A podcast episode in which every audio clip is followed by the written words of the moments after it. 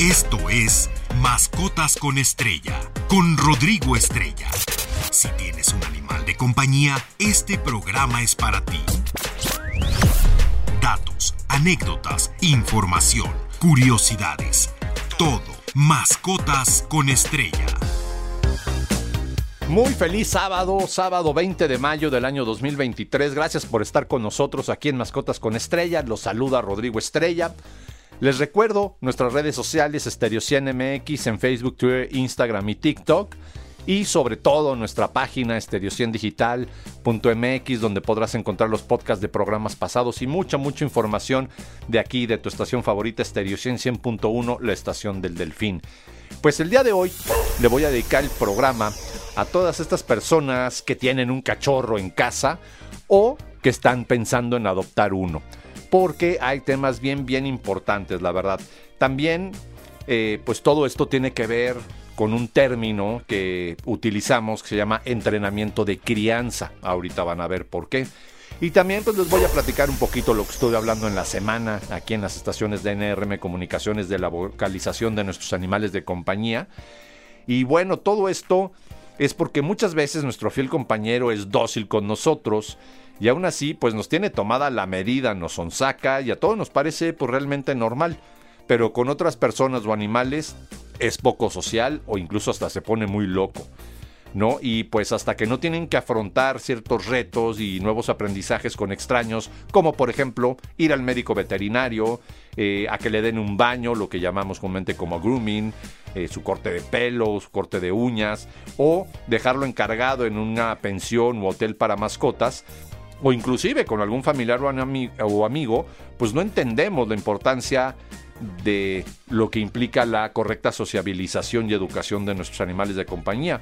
Por eso, pues hoy les voy a compartir algunas recomendaciones en base a la enseñanza o entrenamiento de crianza.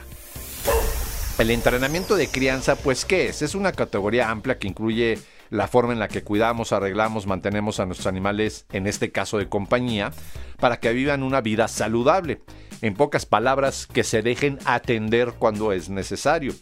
Incluye todo, desde el aseo personal, el cuidado dental, el corte de uñas, la preparación para los procedimientos veterinarios estándar, eh, pues no sé, extracciones de sangre, vacunas, eh, auscultaciones físicas, vaya, entra de todo.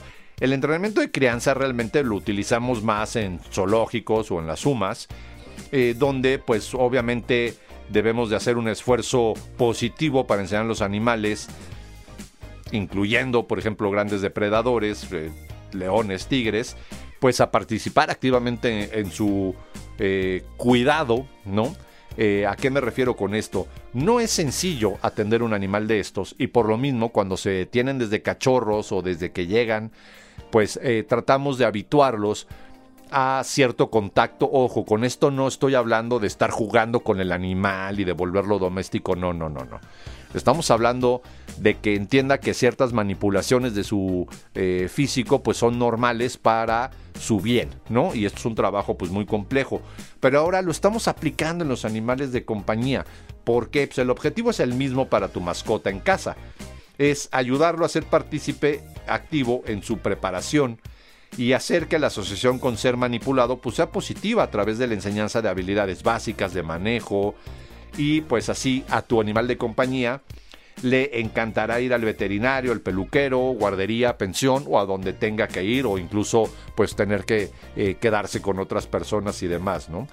Eh, de hecho, nos preguntaba el día miércoles una eh, persona, ya ven que tengo la oportunidad de estar con Lili Musi los miércoles más o menos a las 11.30, y eh, preguntaba una Rosalba, aquí ya lo encontré, eh, nos decía, hola, buenos días, ¿cómo le puedo hacer? Tengo un pastor alemán y cada que le toca baño nos gruñe y nos avienta la mordida. A veces hasta me da miedo y pues ya va a cumplir tres años. Lo tenemos desde que fue un bebé ella nos manda saludos desde Tecamac. Pues bueno, este programa le va a interesar porque justo lo que a lo mejor le hizo falta un poco a su perrito fue esto, pero nunca es tarde. Obviamente hay que acercarse a un profesional del comportamiento animal, pero nunca es tarde para enseñarles eso, ¿no?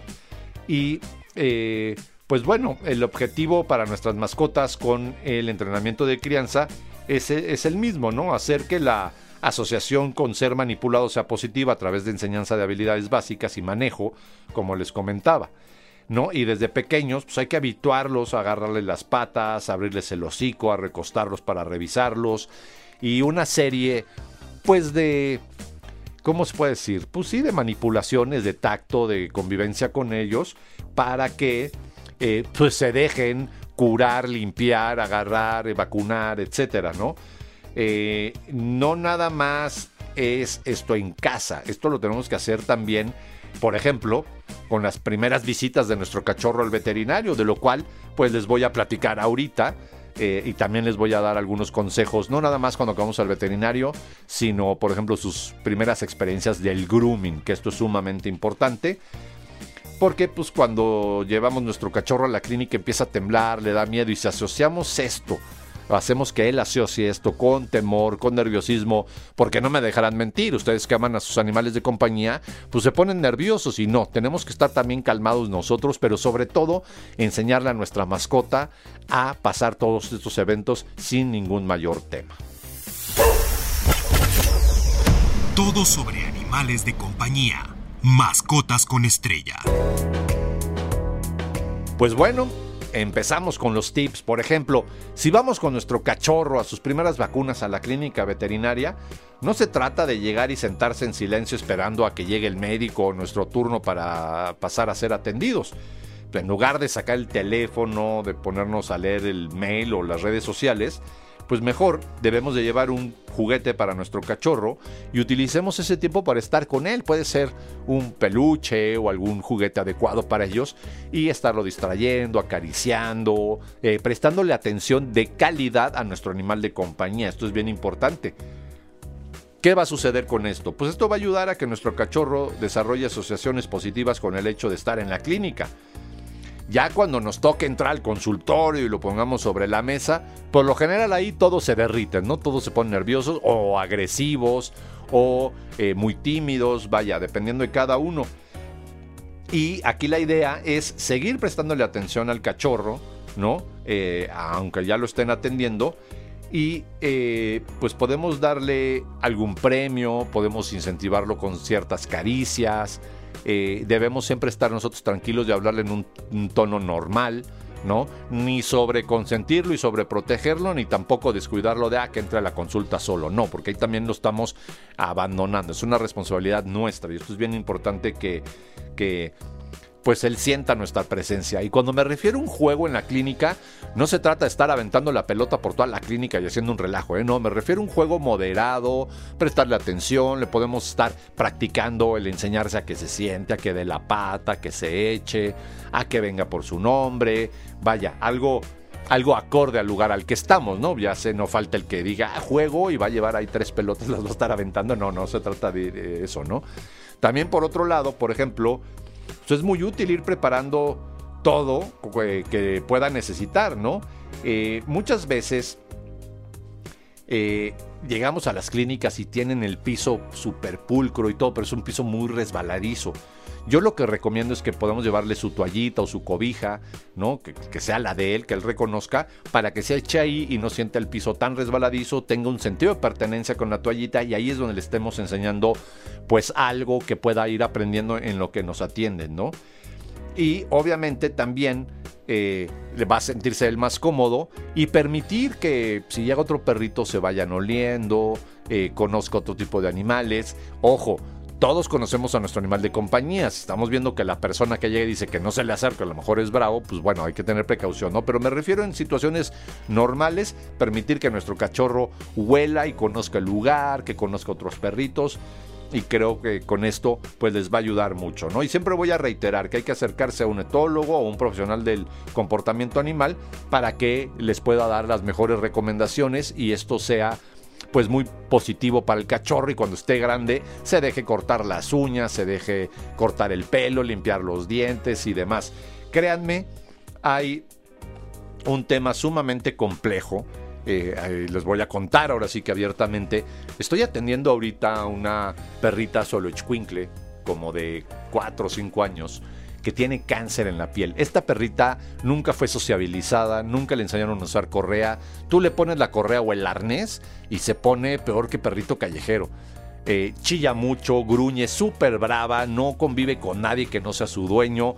Y de verdad, atenderlo, imagínense, es un perro pues muy delgadito, ustedes conocen a los Squinkles, no tienen pelo, nada, es un perro flaco. Y para ponerle su quimioterapia, que es intravenosa, pues le tenemos que poner un calmante y ponerle bozal y esto pues obviamente para el perro es un trauma cada vez que le toca su dosis y por otro lado para nosotros es sumamente complicado porque no es un perro fácil, cuesta 10 veces más trabajo que cualquier otro perrito atenderlo y muchas veces los dueños no lo entienden. Dicen, es que conmigo es dócil, sí, pero contigo, que llévalo a cualquier clínica y va a estar exactamente igual o más bravo. Y entonces, pues bueno, nosotros vamos ganándonos al perro, ahorita ya nos hace más caso, ya no me muerde, eh, ya después de como 10 mordidas, ¿verdad? Pero esto es complejo. O hay clientes eh, y personas que pues me confían a sus perritos cuando salen de vacaciones. Me dicen, oye, le cortas las uñas porque nadie se las puede cortar más que tú. Bueno, nosotros usamos diferentes técnicas amigables con ellos para que se sientan tranquilos y nos lo permitan.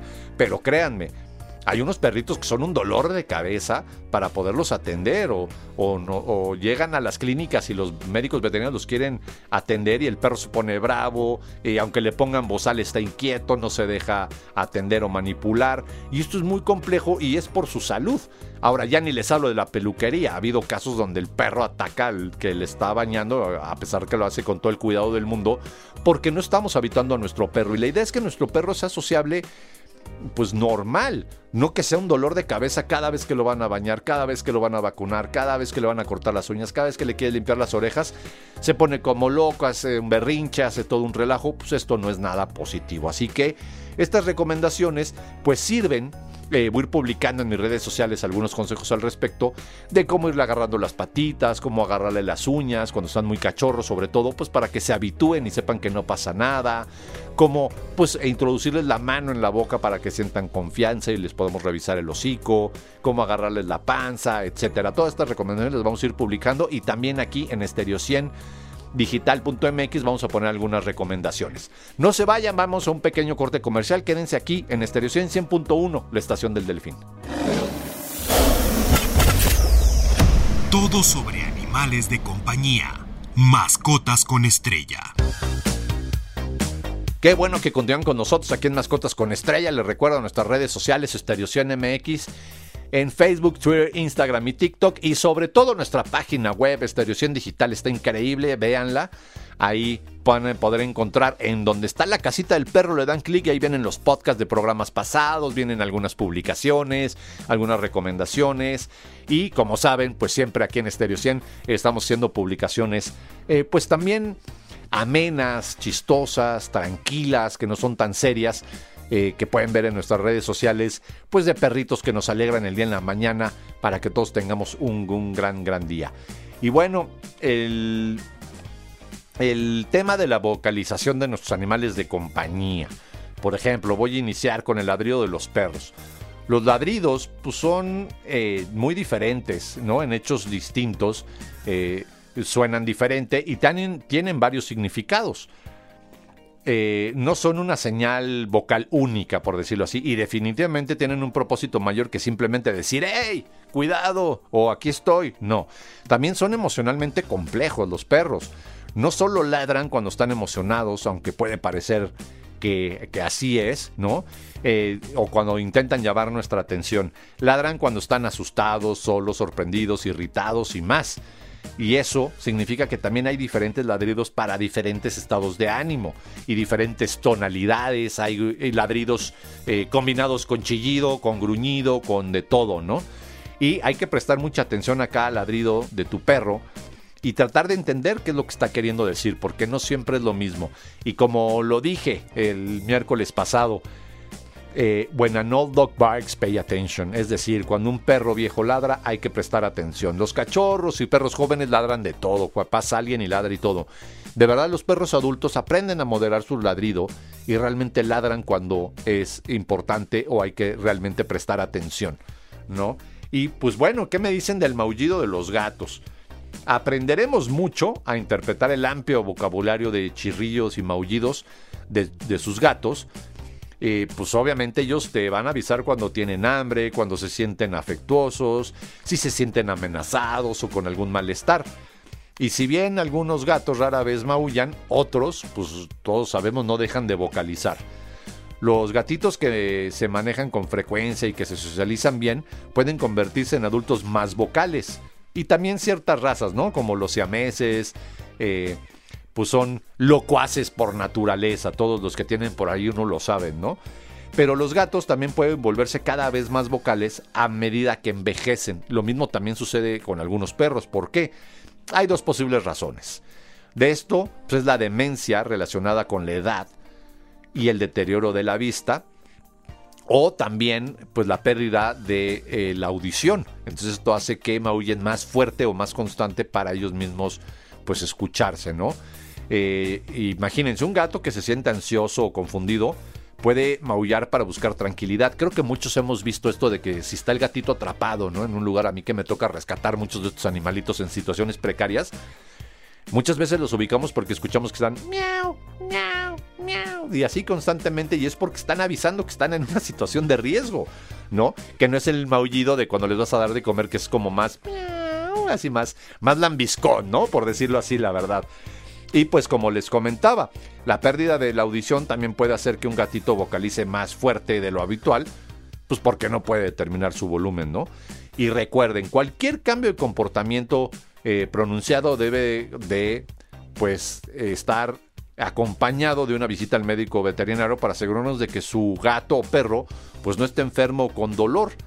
Eh, hay que recordar que muchas veces cuando se sienten mal, pues tienen ciertos quejidos o, ciertos ruidos que no son tan comunes que los hagan y pues esto es un, eh, una alerta a que estemos muy pendientes de lo que puedan llegar a tener todos ellos, ¿no?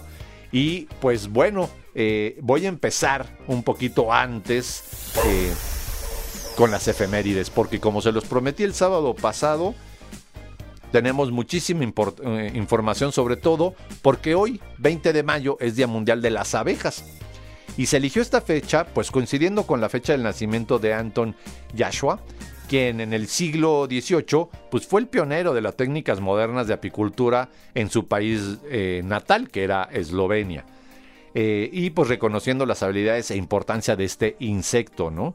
Las abejas y otros polinizadores, como las mariposas, los colibríes, los murciélagos, pues permiten la reproducción de muchas plantas, inclusive pues la de los cultivos para la alimentación, son indispensables para la conservación de la biodiversidad, nos avisan de riesgos ambientales y también pues indican la salud de los ecosistemas locales donde se encuentran, ¿no? Son muchos los factores que amenazan las poblaciones de abejas en el mundo y no todas ellas son conocidas. Entre las conocidas pues obviamente están los pesticidas, los insectos invasores, perdón, eh, los cambios de uso de la tierra, los eh, monicultivos, que reducen los nutrientes, el cambio climático, los incendios, la contaminación, bla. Todo esto que ya sabemos, pues las está poniendo en riesgo y como sabemos son indispensables. Pero no solo ayudan al planeta en su polinización de las plantas, sino que con su trabajo proporcionan al hombre diversos productos que tienen muchos beneficios para la salud. Yo le puedo decir que es el animal que más beneficios les da al, humano, ¿no? La miel es el producto más conocido y es delicioso, pero no más eso, sirve como cauterizador en heridas y otras funciones. La jalea real, ¿qué me dicen de eso? Es el néctar que eh, usan en las colmenas, el ponen, el propóleo, la cera, vaya, nos dan muchísimas cosas muy benéficas.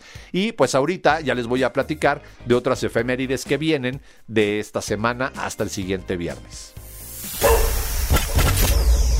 Todo sobre animales de compañía. Mascotas con estrella. Pues bueno, ya hablando de que hoy 20 de mayo es Día Mundial eh, de las Abejas, pues también es Día Mundial de los Ensayos Clínicos y aquí quiero hacer una diferencia. No voy a entrar en detalle, simplemente si ustedes me lo permiten voy a dar mi punto de vista. Yo no estoy de acuerdo, ya se prohibió en México, el uso de animales en laboratorio, sobre todo para cosméticos, eh, productos para bebé, todo esto que era una atrocidad pero en la actualidad se siguen usando en los ensayos clínicos para la medicina y la salud a los animales.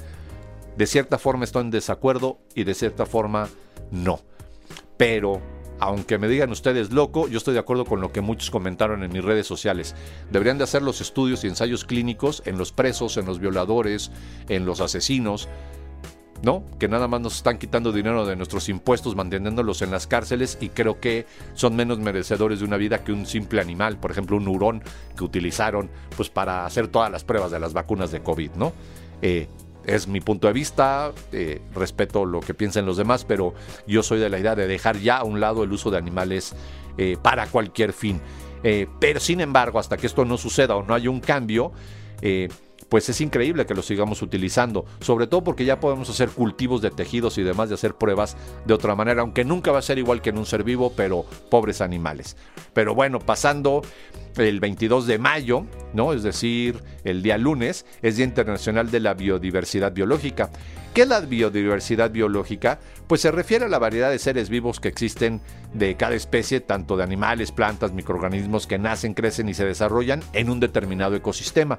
El lema de este 2023 es del acuerdo a la acción es reconstruir la biodiversidad. Es decir, ponernos manos a la obra, ya no nada más estar en un escritorio, los de la ONU ahí diciendo barbaridad y media, sino salir al campo, a las calles, a las ciudades, a generar un cambio para pues evitar que tengamos eh, catástrofes naturales tan fuertes como la pandemia y otras enfermedades, que acabemos con tantas especies animales al año, que dejemos de explotarlos de esta manera. Tenemos que cambiar nuestra manera de consumo, de ver la naturaleza, de convivir con ella. No, no es cliché, ya muchos lo vivieron, lo están padeciendo y qué se siente, ¿no? Entonces, vaya, esto es parte de... Y pues bueno, al día siguiente, el día martes 23 de mayo, es Día Mundial de la Tortuga. Estas pacientes tolerantes, sabias, son símbolos del ecologismo y de la biología marina, de verdad son increíbles. En la actualidad, aproximadamente existen unas 245 especies de tortugas, distribuidas en 87 géneros y 12 familias. Estas, las que viven en el ecosistemas de agua dulce como pues los lagos, los ríos, los pantanos y a su vez están las terrestres y por otro lado están las marinas. Imagínense en nuestro país, de las 29 especies de tortugas continentales que hacen presencia en territorio nacional, 10 están catalogadas en peligro crítico, 5 en eh, vulnerables y pues ya 4 en extinción. Entonces, ¿qué estamos haciendo? Dejemos de consumir eh, como dice por ahí el meme, y me voy a atrever a decir algo al aire que posiblemente me vayan a regañar. No son afrodisíacos sus huevos. Y si los tuyos no sirven, los de ellas tampoco les van a servir. Entonces, tengan mucho cuidado. Y ahí está el Viagra y esas pastillitas si ustedes lo necesitan. Pero dejen de hacer estas estupideces de consumir huevos de tortuga o marfil de animales o no sirven de nada. Y les recuerdo, es un delito. Luego no se vale chillar si eres denunciado por estar consumiendo estos productos. Y ojo, un saludo por ahí así de rebote a mis amigos de Oaxaca y de Chiapas que pues ahora tienen mucha vigilancia, por eso mismo no lo han hecho, pero durante décadas estuvimos peleando para que dejaran de traficar y comercializar los huevos de tortuga, ¿no? Y pues bueno, como las mascotas más comunes son las tortugas galápago de Florida, que todos las conocemos como tortugas de orejas rojas. Sus cuidados pueden parecer sencillos, pero lo más común es que 8 de cada 10 mueran por falta de un cuidado adecuado o sean desechadas. Y por otro lado, solo una crecerá hasta la edad adulta y otra logrará poner, eh, poner huevos. Eh, ojo, cuando tengamos un animal de estos hay que informarnos bien para tenerlo en un lugar adecuado. O sea, no nomás se trata de una pecera con agua. Las tortugas también hibernan, también se, eh, se entierran, ¿no? Necesitan tierra, ponen sus huevos en la tierra y todo. Entonces, no, mm, su ecosistema correcto no es la pecera. No es todo el tiempo el agua. Son eh, anfibias, es decir, de agua y tierra. No todo el tiempo están en el agua. Y pues si no tenemos los cuidados adecuados, y no tienen el tratamiento veterinario correspondiente, pues pueden transmitir salmonela y otro tipo de enfermedades que luego nos vamos a estar arrepintiendo, ¿no? Y bueno, pues eh, rápidamente me queda creo que medio minutito. Recuerden vacunar a sus animales de compañía.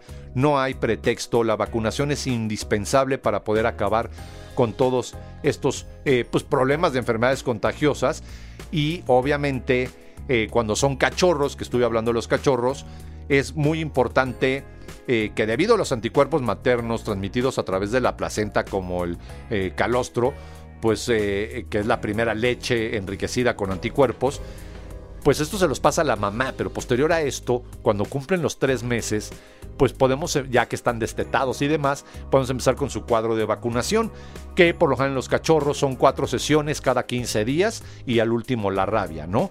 Pero pues les voy a comentar rápidamente algunas vacunas, eh, por ejemplo, para perro, pues es indispensable la quíntuple y rabia.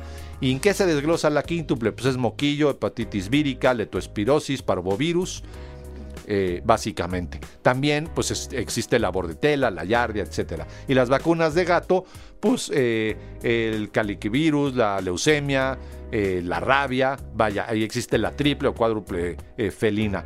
Y bueno, yo me despido, que ya se me acabó el tiempo ahora sí, sin antes con la frase de la semana. ¿Quieres aprender algo? Búscalo en la naturaleza, en ella se encuentra todo. Que tengan un feliz sábado, cuídense mucho, nos escuchamos el siguiente sábado y no se pierdan todas las emisiones los miércoles en las estaciones de NRM Comunicaciones. Saludos. Esto fue Mascotas con Estrella. No te pierdas la siguiente emisión, porque siempre hay algo interesante sobre nuestros animales de compañía. Mascotas con Estrella en Stereo 100.